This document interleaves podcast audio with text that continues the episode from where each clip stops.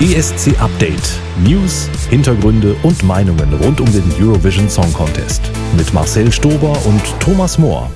Hallo liebe ESC-Fans und alle, die es gerne werden möchten. Hier ist die zweite tägliche Ausgabe von ESC Update, eurem Podcast direkt aus Liverpool. Wir sind ganz nah dran am Eurovision Song Contest und heute ist der Tag, auf den wir schon sehr, sehr lange gewartet haben. Denn heute beginnt der ESC 2023 ganz offiziell. Ja, das habe ich schon häufiger gesagt, aber heute ganz offiziell mit der ersten Show, mit dem ersten Semifinale. Ja, ist es nicht toll. Um 21 Uhr geht's los hier in Liverpool in der M&S Bank Arena.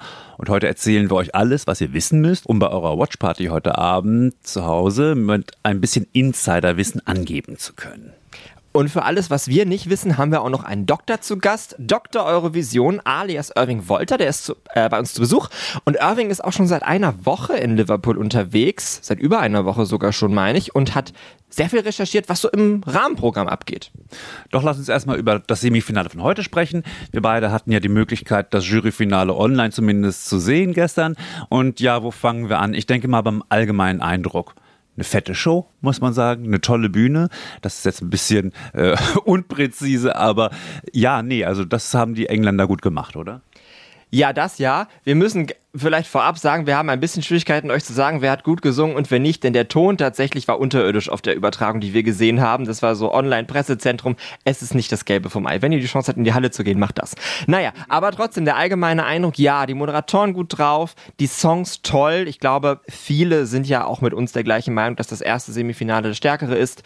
Äh, das sind wirklich 15 Songs, bei denen es mir heute Abend um einige leid tun wird. Da bin ich mir jetzt schon sehr sicher. Mm, auf jeden Fall. Was auch ganz toll war, waren die Postcards. Also da haben wir auch schon über den Postcard-Dreh von Lord of the Lost in Hamburg geredet. Das Prinzip ist ja eigentlich auch kommuniziert. Es kommen tatsächlich immer drei Länder in diesen Postcards vor. Es startet mit einem Ort in der Ukraine, dann switcht es ganz kurz nach England und zeigt da irgendwas Schönes und dann geht es in die Heimatländer der Teilnehmenden. Äh, die Postcard von Lord of the Lost haben wir nicht gesehen, aber die wurde halt im Hamburger Hafen gedreht zum Beispiel, damit ihr ein Bild habt, wie das läuft. Also die waren wirklich ganz, ganz schick, muss ich sagen. Ja, und dann gucken wir mal auf die 15 Länder, die aufgetreten sind. Gehen wir mal zu den beiden Favoriten. Die besprechen wir jetzt mal und dann haben wir abgesprochen, dass wir jeder noch ein Lieblingsland von dem, was wir gesehen haben, hier thematisieren. Wir wollen euch ja nicht alles verraten und auch nicht Spaß nehmen, aber ähm, das starke erste Semifinale ist natürlich dominiert von dem Konkurrenzkampf zwischen Schweden und Finnland. Und fangen wir mal mit Schweden an und Lorraine. Wie war dein Eindruck von dieser, ja, von dem Juryfinale gestern Abend von Lorraine und Schweden und Tattoo?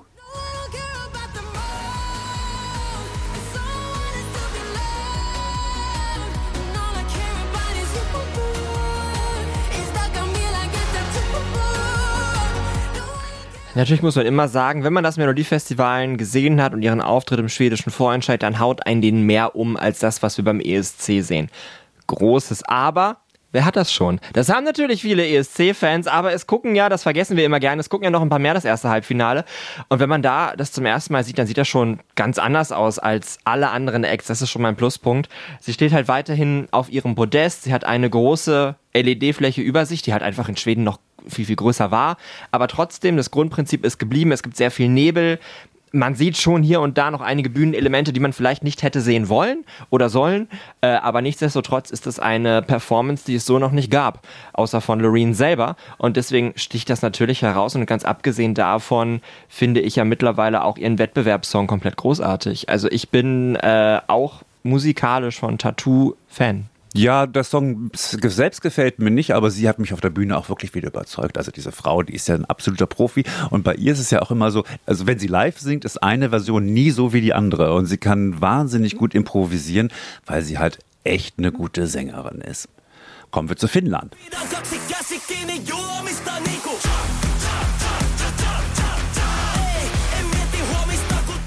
In den Wetten auf Platz zwei, nicht nur für Semifinale, sondern auch fürs große Finale, ist Kerjev aus Finnland. Was hat der so auf der Bühne gemacht? Denn das sieht ja nun auch recht anders aus als bei der finnischen Vorentscheidung. Ja, und vor allem natürlich auch als bei Lorraine. Das sind ja die beiden, auf die man guckt. Und Finnland geht halt den komplett anderen Weg. Finnland geht den Spaßweg. Den Weg, über den man auch mal lachen kann. Es ist ja wirklich eine Metal-Nummer, die dann in so eine Popschlagereske Phase abdriftet. Und äh, wir sehen Carrier in einer Art Holzbox aus der er sich wirklich auch so rausboxt. Er macht sie ein bisschen kaputt. Also da merkt man schon so diesen Anarcho-Faktor des, des Titels. Er steht dann irgendwann auf dieser Box drauf und er streckt seine Zunge raus. Das ist so sein ikonisches Markenzeichen, sag ich mal. Dann kommen noch vier überdrehte Cha-Cha-Cha-Tänzer. Es ist alles ganz herrlich. Die sind alle in pink gekleidet, an so Schnüren. Dann machen sie eine kleine Polonaise. Dann kommt das Konfetti.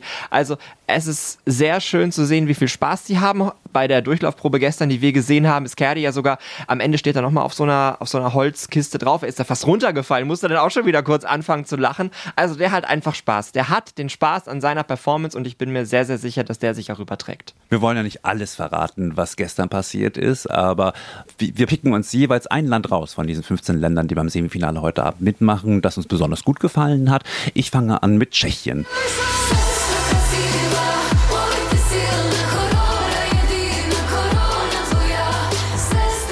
Wessner mit Sisters Crown. Das hat mich beeindruckt, muss ich sagen. Das ist eine Frauenband, die besteht aus sechs Frauen und diese sechs Frauen tragen alle rosa Kleider und sehr helle rosa Kleider. Ich dachte fast, die sind weiß und alle haben ja so, ein, so, so eine langen Haare, also so ein Zopf, so ein, so ein äh, Slavkos-Zopf, mit dem man auch andere Sachen machen könnte. Und es ist eine komplett ausgefeilte Choreografie.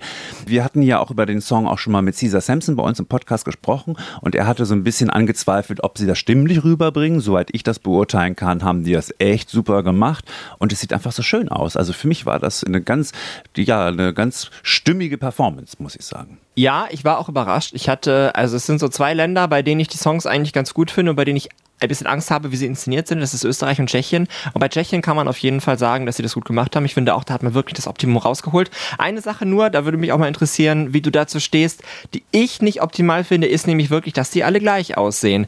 Da hatte ich eher gedacht, dass sie so machen wie im Video, wo sie ja wirklich ganz deutlich die verschiedenen slawischen Kulturen repräsentieren, auch im Outfit.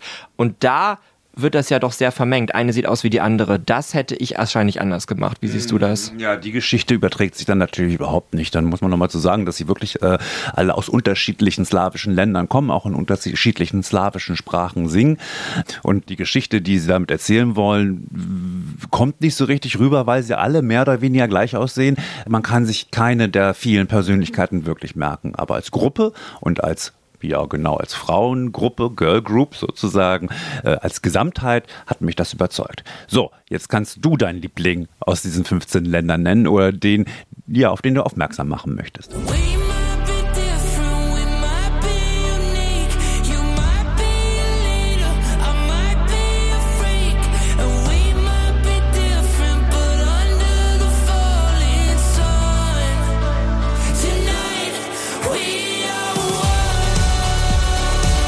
Ja, es ist nicht mein Liebling, aber ich möchte trotzdem noch einmal über Irland sprechen. Ja, da müssen wir jetzt alle durch, weil ich glaube, dass das ein Song ist, der Potenzial hat, alle zu überraschen. Denn wenn man Irland auch nur sagt, dann wendet sich jeder ESC-Fan erstmal ab und sagt, was ist das denn? Das ist doch wieder komplettes Gedudel, das ist doch langweilig, das braucht keiner.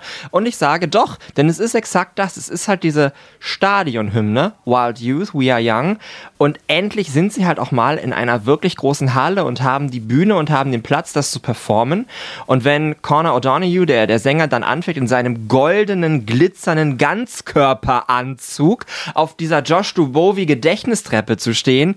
Ich liebe es. Und dann gibt es diese Bühne, das ist ganz toll bei der Bühne in Liverpool, die geht so nach vorne. Da gibt es einen ganz langen, man könnte fast sagen, Laufsteg. Den nutzen viele und Irland macht es auch. Und dann kommen so die Pyrofontänen an der Seite. Ich finde, das sieht toll aus. Und ich glaube, dass dieser Song eine Größe hat. Der wird in der Halle sowas von bejubelt werden, weil Irland ist jetzt auch nicht so weit weg von hier und vielleicht überträgt sich das nach Hause. Ich will es nicht ausschließen, dass sich der Song qualifiziert. Hm, ja, man kann ja fast rüber gucken von hier bis nach Irland. Mir gefällt der Song grundsätzlich auch gut. Bei der Probe gestern muss es irgendwelche Probleme gegeben haben mit in ihr oder so. Er hat ja gar nicht richtig gesungen.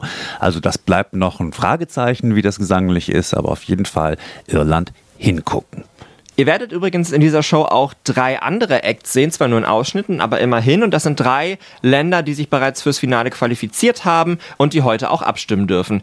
Das ist einmal Deutschland, also aufpassen, ihr könnt für diese 15 Songs abstimmen. Äh, das ist einmal Italien und das ist einmal Frankreich. Die haben gestern auch einmal geprobt, über die können wir auch noch ganz kurz sprechen. Blood and glitter, sweet and bitter, we're so happy we could die.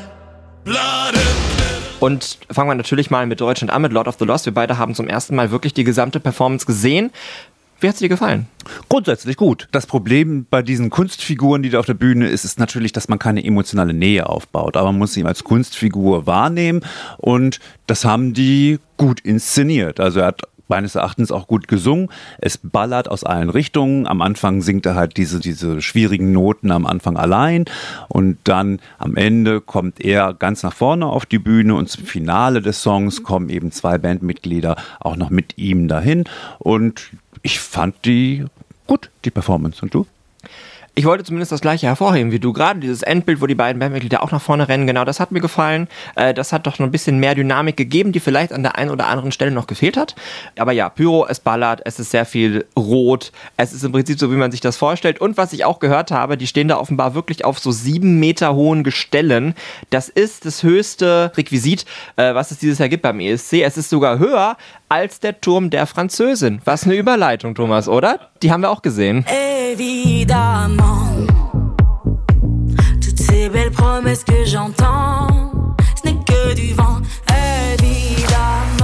Ja, Lazara aus Frankreich, die steht halt auf so einer Hebebühne, kann man mal sagen. Und die ist am Anfang schon hochgefahren. Also sie steht da oben drauf und das Kleid hängt also runter, auch fünf bis zehn Meter, würde ich sagen. Und dann fährt sie im Laufe der Performance runter. Was man sagen muss zu Frankreich ist, dass das echt hübsch aussieht alles. Das sieht echt gut aus und stimmlich. Da gab es ja auch Gemunkel, ob sie das hinbekommt alles oder nicht. Stimmlich scheint das auch okay zu sein. Ja, wir sind gespannt. Sie macht so diesen rumänischen Caesar quasi nochmal mit dieser Hebebühne. Sie hat ja auch erst so dieses Riesenmonsterkleid, was dann irgendwann verschwindet. Dann kommt die Diskokugel, dann kommt die französische Flagge im Hintergrund. Ja. Selbstverständlich, wenn wir schon den Eiffelturm nicht haben, dann die Flagge. Also ja, es ist alles ganz, ganz herrlich. Aber ehrlicherweise, mein persönliches Highlight dieses Tages, das kommt ja jetzt. Se questa l'ultima canzone poi la luna che sbagliano.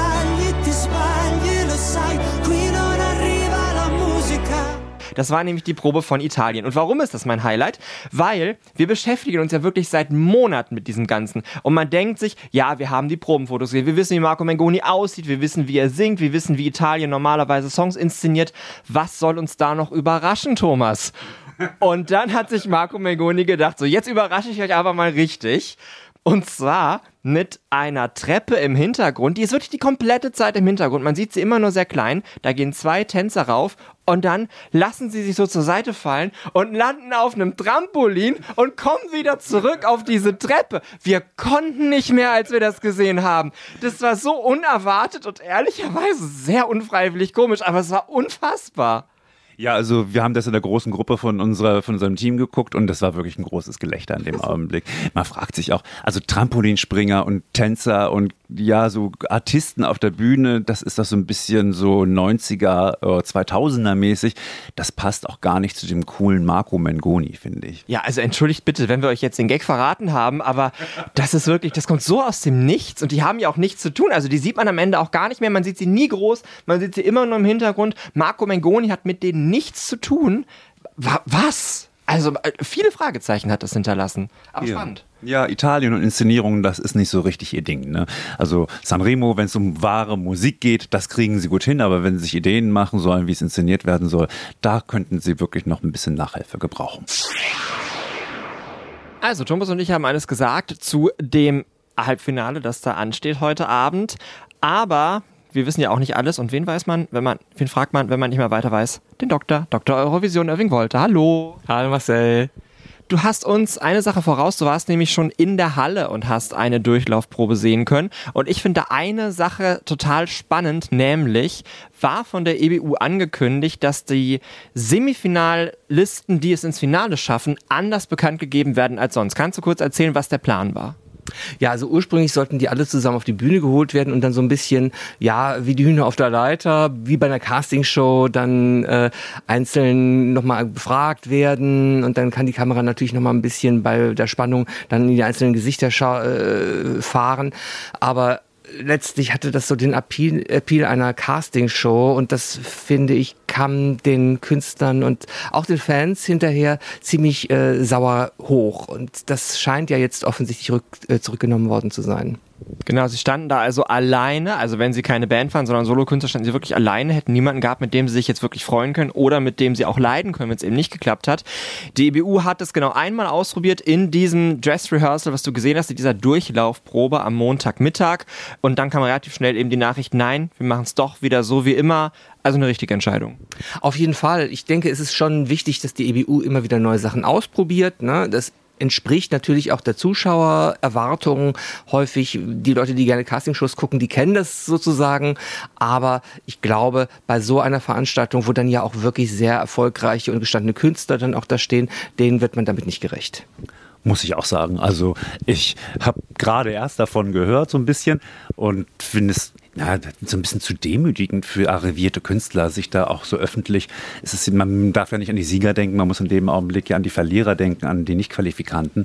Und dann finde ich doch gut, dass da die Einsicht gesiegt hat und die Leute nicht so öffentlich vorgeführt werden. Seit wann bist du jetzt eigentlich schon in Liverpool, Irving?